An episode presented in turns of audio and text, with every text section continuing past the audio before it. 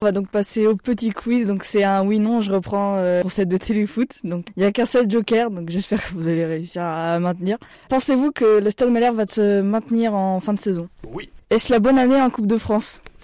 En tout cas, c'est la meilleure année depuis la création du Stade Malherbe. C'est pas simple de jouer le Paris Saint-Germain. C'est sans doute l'équipe la plus compliquée à jouer depuis euh, de nombreuses années en, en Coupe de France. Il reste sur 40 victoires consécutives en Coupe. Ça va être très très très compliqué. Est-ce que dans 10 ans, vous pensez que le Stade Malherbe pourra décrocher un titre de champion de France?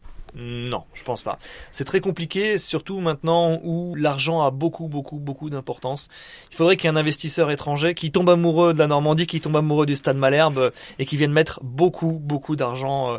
Mais même comme ça, je suis pas sûr que ce soit la meilleure formule pour le Stade Malherbe, parce que cet investisseur, il pourrait venir et s'amuser euh, un an, deux ans, trois ans, et puis repartir. Et le problème, c'est après. S'il part, comment ça se passe? Est-ce que quelqu'un va pouvoir reprendre après?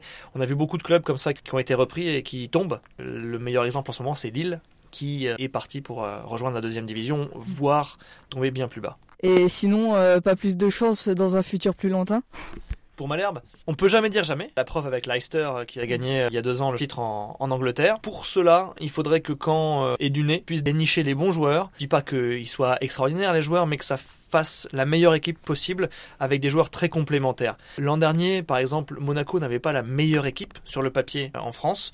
Je pense qu'au début de la saison, Paris partait largement favori, même Lyon était euh, au-dessus, mais Monaco avec les individualités et ce collectif surtout avec plein de jeunes joueurs bien recrutés a très bien fonctionné. Et Nice aussi. Nice, c'est un très très bel exemple. On sait bien évidemment qu'au mercato estival ou même hivernal, on a pu recruter euh, des jeunes joueurs, par exemple Yann Repas, euh, Timo Stavisky ou encore euh, Crivelli.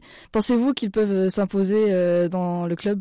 Enzo Crivelli, oui, c'est l'avenir. Je pense que Ivan Santini partira à la fin de la saison.